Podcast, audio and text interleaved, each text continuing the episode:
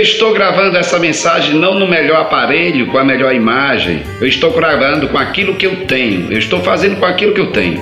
Muitas vezes a gente fica esperando o ideal, aquilo que a gente poderia ter para começar. Comece com aquilo que você tem. Comece com aquilo que você possui. O melhor material é aquilo que você tem. A melhor ideia é aquela ideia que você tem, que você possui, o que é seu. Aí você começa a fazer.